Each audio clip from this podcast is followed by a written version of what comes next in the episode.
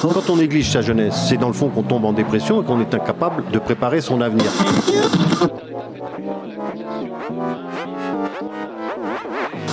Ça ne veut plus rien dire, lycéens. C'est des merdeux, des cons.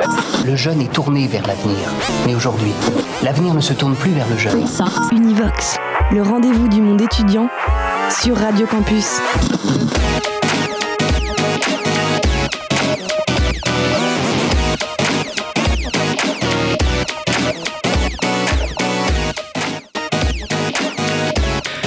Conférence TEDx, c'est une conférence euh, multidisciplinaire.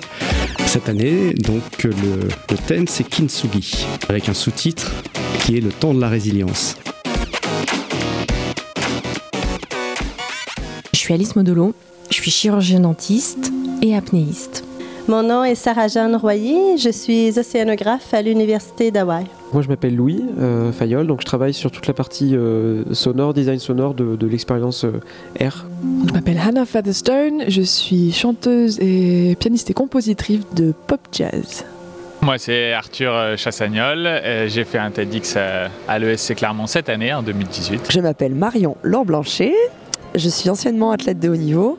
Charles-Étienne Dupont, euh, j'ai participé à l'édition TEDx euh, il y a deux ans, en 2016. Je suis Ariane Tichit et je suis ancienne speakeuse euh, édition 2015 de TEDx. Laura Magaverio, grand reporter. Je me prénomme Pierre, mon nom de famille est Gérard et je suis coach pour TEDx Clermont depuis 4 ans maintenant. Ces hommes et ces femmes ont accepté de participer à une conférence TEDx. Ils nous expliquent. Partager, pour euh, partager des, idées qui méritent d'être partagées. C'est vrai que c'est un peu bateau, mais dans la vie, tout le monde fait, fait du mieux qu'il peut avec son niveau de conscience et ses croyances. Et en fait, si on veut que le monde change, c'est qu'en travaillant sur ses croyances, en travaillant sur son niveau de conscience, qu'on peut espérer peut-être faire que les choses changent. Voilà. Le processus qui m'a mené à accepter de faire un TEDx à Clermont n'a pas été immédiat. Euh, Lionel est venu euh, à ma rencontre euh, lors de la Biennale de la presse qui s'est tenue à Clermont-Ferrand en juin dernier. Et il m'a suggéré l'idée effectivement de, de, participer à ce TED.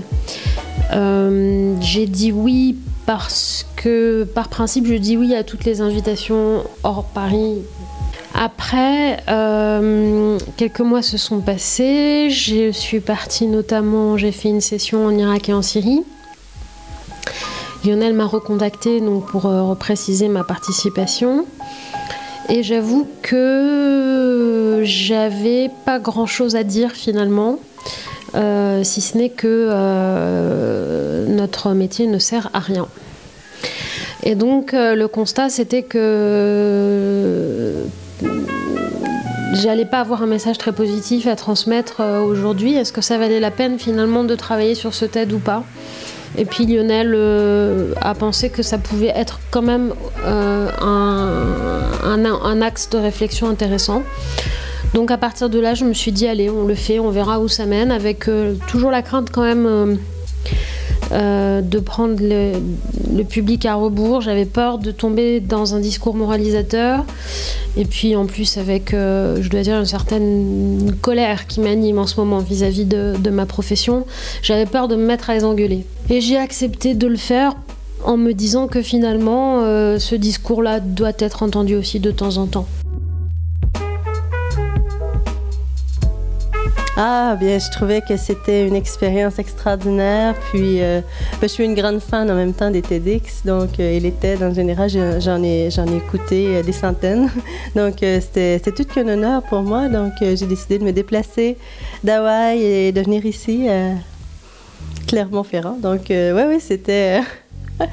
c'était tout qu'un voyage. Hein? Puis, euh, ben, je trouve que c'est une expérience en général incroyable. C'est une chance vraiment de, de parler et de, donner euh, euh, une intervention TEDx. C'est quelque chose de privilégié. Puis, l'expérience est tellement belle. Les gens sont gentils. Euh, tous les volontaires là, qui sont réunis ensemble pour créer cet événement, c'est quelque chose. J'avais peur de le faire. Je voulais pas le faire parce que ça me paraissait impossible. Et ils m'ont vraiment soutenu et encouragé. Et finalement, ils m'ont rassuré en me disant que ce que je devais décrire, c'était ma plongée, ce que je sais mieux, faire. Donc, euh, donc finalement, ça a été une partie facile et pas facile parce que c'est dur quand même de, caler des sensations par rapport à un, timing bien précis et d'essayer de, faire ressentir euh, euh, aux gens ce qu'on vit avec des mots simples et, et c'était, c'était quand même un, un, challenge. Je suis vraiment sortie de ma zone de confort mais euh, je suis heureuse de l'avoir fait. Peut-être ça m'a permis de beaucoup réfléchir sur moi-même sur une thématique qui était très précise. Euh, c'est une réelle introspection. Je me suis dit que ce serait un beau défi de raconter euh, ce dont j'aimais parler, c'est-à-dire de mathématiques. Euh, c'est un, ces, ces, conférences que j'ai toujours beaucoup aimé. J'ai un peu stressé avant parce que c'est vrai que de, préparer ce que je vais dire euh, au millimètre, c'est quelque chose qui me, qui me tend en fait plus que, plus que de, de, me laisser un peu porter par par quelque chose de plus improvisé. Mais euh, au final, euh, les, les, équipes étaient là pour, pour aussi nous soutenir et, et s'adapter euh, bah, aux, aux, singularités aussi des, intervenants et puis de moi avec un, cadre, mais avec une, une, une, possibilité aussi d'être un petit peu plus instinctif ça a été l'occasion de faire une, euh, introspection euh, et une espèce de bilan de là où j'en étais de ma vie. Et donc effectivement, euh, de remettre un peu à plat les choses, comme ça, je pense que quoi qu'il arrive, ça entraîne des changements. C'est un format de conférence que je connaissais depuis au moins 4-5 ans avant qu'il me propose de participer moi-même. Et euh, c'était un de mes rêves en fait de faire un TED parce que euh, je pense que ça donne euh, vraiment une, euh, une possibilité de faire entendre euh, parfois des choses qu'on qui, tiennent, euh, qui nous tiennent à cœur de dire quoi. Univox. Univox. Univox. Ça m'a plu d'être inspirée par, par des talents euh, incroyables. Ça me donne encore, en plus, encore plus envie d'aller au bout de mes rêves, vraiment. Je pense que le TED en tant qu'événement euh, est intéressant pour la propagation des idées par les rencontres qu'il permet. Le fait de réunir des gens si différents ensemble dans un même endroit pendant deux jours, euh, rien que ça, ça crée des, des, connexions, une émulation. Les gens vont rester en contact, certains s'inspirent des autres. Je pense que le public qui vient voir un TED, forcément, il a une curiosité à la base donc euh, oui, il y a une certaine puissance dans la transmission du message. Après, il faut bien avoir conscience que les têtes s'adressent à un certain public. Ma crainte, c'est qu'on ne soit en train de convaincre que les convaincus. Et donc, euh, il sera bien à un moment donné d'essayer de réfléchir à, ça, justement. Est-ce qu'on n'est pas en train de perpétuer une espèce euh, d'élite euh, intellectuelle un peu bien pensante qui finalement est plutôt d'accord sur les grands sujets et qui ne fait que se parler à elle-même? Euh, les limites de l'exercice, bah, je dirais le temps, euh, surtout parce que je pense qu'il y a un certain nombre de sujets qu'on a envie de développer davantage. Alors, ça oblige à faire des choix et puis le temps aussi de discussion avec, euh, avec le public et les personnes qui vont, qui vont visionner la vidéo. Je pense que ça, ça entraîne un certain nombre de questionnements et de, de nouvelles idées à développer voilà, qui s'arrêtent un petit peu quand le, quand le talk est fini, pour moi en tout cas. Ah, mais en fait, moi, euh, j'ai accepté euh, le TED Talk euh, pour ces limitations-là, parce que je voulais m'améliorer lors des présentations. J'ai trouvé que c'était une expérience incroyable, puis ça va me servir toute ma vie. Moi, je trouve que l'idée du TEDx est très intéressante. Le focus est vraiment sur la personne qui parle. Les images sont très simples, donc les gens ne sont pas du tout déconcentrés. Donc on avait déjà un cadre, nous, très précis, qui n'est pas forcément euh, très embêtant parce que c'est quand on a un cadre euh, précis, on peut aussi, on sait quelles sont les limites et on peut, euh, et on peut jouer avec. J'ai pas vu de limite, j'ai vu un jeu. J'ai vu un jeu dans le fait qu'on est timé en 15 minutes. C'est 15 minutes, c'est 80 heures de travail à peu près, hein, voilà. Et moi j'ai plus vu un jeu. Je l'ai pris vraiment comme un jeu et c'est, on n'endort plus. hein. Il y a un moment donné, on dort plus. Je l'ai vu plus comme une manière d'aller euh, explorer euh, une partie que je connaissais pas. Puisque moi, euh, voilà, dans les forêts, euh, me mettre euh, à parler devant 800 personnes, je l'avais jamais fait forcément. Et euh, donc voilà, ça faisait partie de l'exercice et euh, c'était plutôt stimulant parce que j'ai appris plein de choses dont je me resserre encore euh, aujourd'hui. Pour moi, par exemple, ce qui était très très frustrant, c'est qu'en fait, on ne peut pas être vraiment soi-même. C'est que on- quand même pour que ça rentre bien à la vidéo, euh, on est obligé de euh, se tenir d'une certaine façon, d'avoir un débit euh, pareil assez lent, euh, ce qui est vraiment pas mon cas en réalité. Oui, il faut faire gaffe à toutes les mimiques qu'on a, gommer plein de défauts de gestuels, etc. Et en plus, on a un speech qui est quand même rodé et re-rodé, où je pense qu'on perd du naturel et de la spontanéité. En tout cas, ça a été mon cas. Je ne peux pas témoigner pour les autres speakers. Un jour, peut-être que j'aimerais bien faire un TED où je, suis vraiment moi-même avec mes expressions, mes défauts en fait. Je trouve qu'il y a beaucoup de défauts qui sont, euh, qui sont gommés et qui pourtant font euh, le charme de certains orateurs. Alors, ce qui s'est passé, c'est que je n'ai pas eu de coach et qu'en fait, ils n'ont pas pu me limiter parce que le texte, je l'ai envoyé hier soir à 18h en rentrant de mon dernier reportage. Donc euh, là, pour le coup, moi, ça s'est passé d'une façon pas très orthodoxe et Lionel et Quentin eu confiance en moi et je les en remercie parce que jusqu'au dernier moment, ils savaient même pas vraiment ce que j'allais raconter. Enfin, on avait, on avait le, big picture, comme on dit, mais ça faisait euh, deux semaines, euh, presque un mois en tout que je bourlinguais euh, à droite et à gauche et que j'avais pas trouvé le temps de m'asseoir à une table et de d'écrire ce foutu TED. J'ai l'impression que les coachs, ils ont, ils ont, ils sont là un petit peu pour permettre de trouver le, le- le cadre formel parce que c'est comme très formel une conférence TED. Euh, je sais pas comment ça s'est passé pour les autres, mais bon, de toute façon, pour moi, euh, ça, ça, ça n'aurait pas pu se produire. Puis je pense que de toute façon, qui que ce soit essaye de me limiter prend un très gros risque. Univox. I am dancing with my feet stuck to the ground. I am shuffling as my heels drag me around. It takes two to tango, so for the while I'll be dancing solo with you in mind.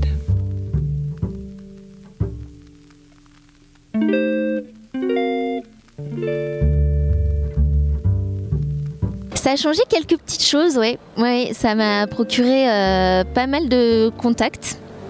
Euh, voilà, je, pense que là encore, euh, je suis, je suis contactée euh, par des gens qui ont vu le TED, voilà, pour des collaborations, des conférences, des choses comme ça. Et, et puis surtout, je, suis contente de l'avoir fait, parce que c'est un sacré boulot. Et je suis bien contente du rendu. Et je me dis, c'est pas tous les jours voilà, qu'on a la chance de faire ça. Et je sais pas du tout si j'aurai d'ailleurs l'occasion d'en refaire un. Donc c'est un petit objet comme ça qui, qui traîne chez moi. Et je me dis, bon, c'est un, c'est un bon souvenir. C'est un très bon souvenir. Et voilà, quand on a été sur scène, euh, je pense que probablement on a pas mal euh, d'indulgence euh, aussi. Et puis on est, on est content de voir comment les autres, voilà, comment les autres font et quelles paroles ils ont envie de, porter. Parce que j'apprends toujours plein de choses, moi, à TED. C'est pour ça que j'aime bien ce, type de conférence. Ce qui m'a marqué tout de suite, c'est le dernier, le dernier speech qu'on vient de voir, de, voilà, d'une, d'une grand reporter et qui m'a vraiment secouée, puisqu'elle pose la question euh, vraiment de notre responsabilité dans les problèmes du monde et à quel point euh, bah, on est passif. Et ça me remue vraiment parce que hum, je me dis que voilà, c'est, des gens qui, qui font des choses très très dures, qui sont très reconnus. Et ça m'a ramené à moi en me disant euh, est-ce que j'ai l'impression quand même de faire ma part? Parce qu'il y a toujours cette question-là de faire ma part. Et ce que ça me fait, ça, me fait des frissons vraiment, enfin les, propos qu'elle a tenus, parce que je je suis pas euh, euh, reportrice de guerre, euh, je vais pas sur les zones de conflit et tout ça. Mais sincèrement, j'ai l'impression de faire ma part. Et j'ai l'impression de faire ma part en portant une certaine parole et en posant certains actes, quand même, même s'ils sont, sont bien moins spectaculaires, dangereux et, et courageux que ce qu'elle fait. L'expression faire sa part en ce moment me fait peur. Euh, parce qu'elle est très à la mode et qu'elle a été promue par un monsieur qui s'appelle euh, Pierre Rabhi et dont je pense tout le mal du monde. Donc je me méfie énormément de toute cette petite secte euh, bien pensante néo-écolo qui pense qu'il faut faire sa part comme un petit colibri pour faire avancer le monde. Moi ce que je vois c'est que le monde, quand chacun commence à faire sa part, en général c'est pour le détruire. Donc cette expression-là, je vais, je vais la mettre de côté. Et en plus, ça correspond pas du tout à mon état d'esprit parce que ça part de quoi Vous voyez, si, j'étais à la limite une humanitaire qui partait sur le terrain, euh, penser des plaies, euh, récupérer des gamins sur des lignes de front, euh, m'occuper de réfugiés dans des, dans des camps, à la limite, on pourrait dire que je fais un tout petit peu ma part de et encore, voilà. Bon, cette expression me pose plein de problèmes. Et puis même, je pense que si on la décortique un peu d'un point, point, de vue sémantique, elle n'a strictement euh, aucun sens. Ça part de quoi? Voilà. Bon. Euh, je, suis fondamentalement convaincue que, que, que le grand reportage ne sert à rien. Parce que si c'était le cas, les choses auraient bougé sur la question syrienne depuis plus de cinq ans. Et, simplement, on est dans une société peut-être où c'est la question de servir à quelque chose qu'il faut questionner. Euh, l'art ne sert à rien. Et pourtant, euh, c'est pas parce qu'on est dans un contexte économique où il faut déjà penser à nourrir les gens qu'il faut pas en plus essayer de leur donner accès à la beauté. Euh, donc, le grand reportage, je pense, ne sert à rien dans un sens pragmatique, concret du terme. Bien sûr que c'est grave, c'est révoltant même, c'est insupportable. C'est peut-être même pour ça qu'un jour on arrête et qu'un jour j'arrêterai. Mais euh, il faut le faire. Il faut le faire parce qu'il faut qu'une mémoire existe. Euh, il faut le faire parce qu'on est à une époque où les narratifs négationnistes, profite de toute cette nouvelle technologie et où aujourd'hui on arrive quand même, je reviens à la question syrienne, à faire oublier qu'il y a eu une révolution populaire démocratique aux, prémices de, de cette guerre. On est en train de réussir à faire oublier aux gens que ceux qui descendaient dans la rue, c'était des gosses qui taguaient sur les murs à propos de Bachar al-Assad pour leur faire croire qu'en fait, dès le début, il n'y avait que Bachar ou les djihadistes. Donc si nous, les journalistes, on ne fait pas ce travail de mémoire, on, risque d'être face à quelque chose de terrible qui sera encore pire que les négationnistes au petit pied qui veulent vous faire croire aujourd'hui qu'il n'y a pas eu de Auschwitz. Et quand j'utilise le terme holocauste pour la Syrie, je, sais qu'il est lourd, qu'il est grave, je sais que, je sais que certains d'ailleurs vont me le reprocher, je l'assume pleinement parce que ce sont les mêmes logiques intellectuelles et les mêmes dynamiques. Donc nous devons consigner. Et il se trouve que euh, tout le monde ne peut pas y aller, comme le dit James Nash Déjà parce qu'il y a des gens qui ont peur, ça se comprend, il y a des gens qui ont des familles, puis il y a des gens qui n'ont pas envie de se coltiner toute cette violence et cette, euh, et cette haine. Bon, et puis il y a des gens comme moi euh, qui parfois se retrouvent, se retrouvent sur le terrain un peu par hasard. J'ai pas nécessairement choisi d'aller au cœur de ces guerres-là, elles sont venues à moi. Et puis il se trouve que je sais le faire, euh, que j'ai pas vraiment peur et que quelqu'un doit le faire, donc je le fais.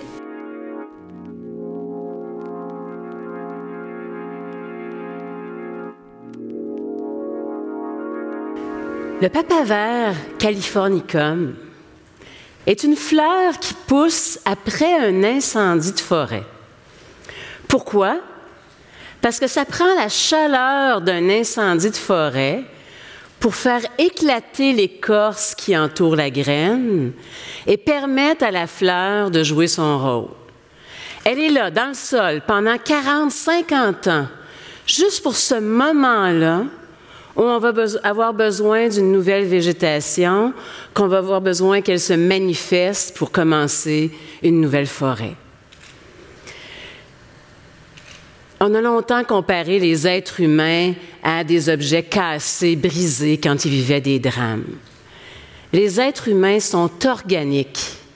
Et comme un territoire incendié, c'est dans des contextes de souffrance extrême qui arrivent à trouver des forces insoupçonnées, des capacités qui étaient là en eux, puis qui ne savaient même pas qu'ils étaient là.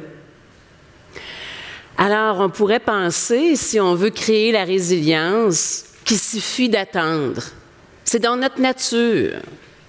Mais le danger, c'est pendant qu'on attend de passer de 0 à moins 10. Alors comment on peut faire pour éviter ça? Mais une des premières choses, c'est vous donner la permission de faire ce qui vous fait du bien. Ouais, c'est vrai que finalement, j'ai plongé sur la scène et au début, on est stressé. On fait des petites erreurs. Puis après, euh, on se lance. Et c'est fluide, ça coule tout seul. Il peut exister des petites imperfections, mais qu'on rattrape, exactement comme dans ma plongée.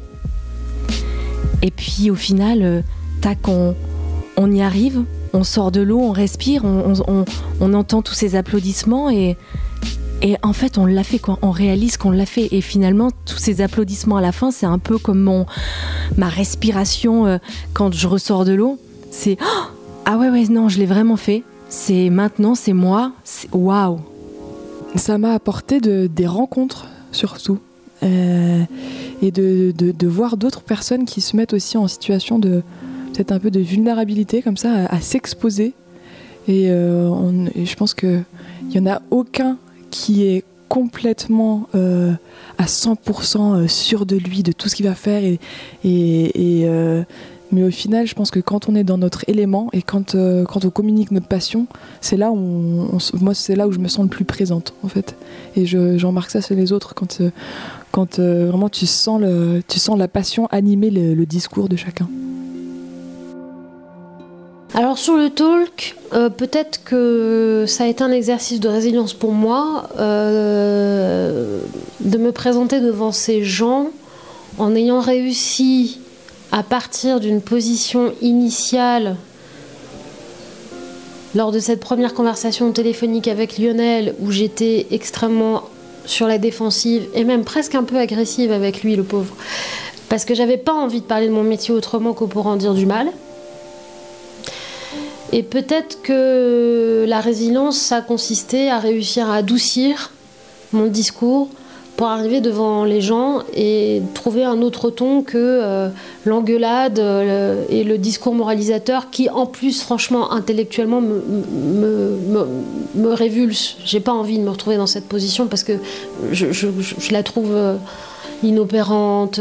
donc, j'aurais pas aimé que mes émotions soient négatives et peut-être que mon travail de résilience personnelle a été de réussir à élever un, petit peu mon discours au-dessus de mes rancunes personnelles. Après le terme de la résilience dans mon travail de grand reporter, je fais partie de ces quelques journalistes qui commencent à avouer que le terrain peut nous affecter.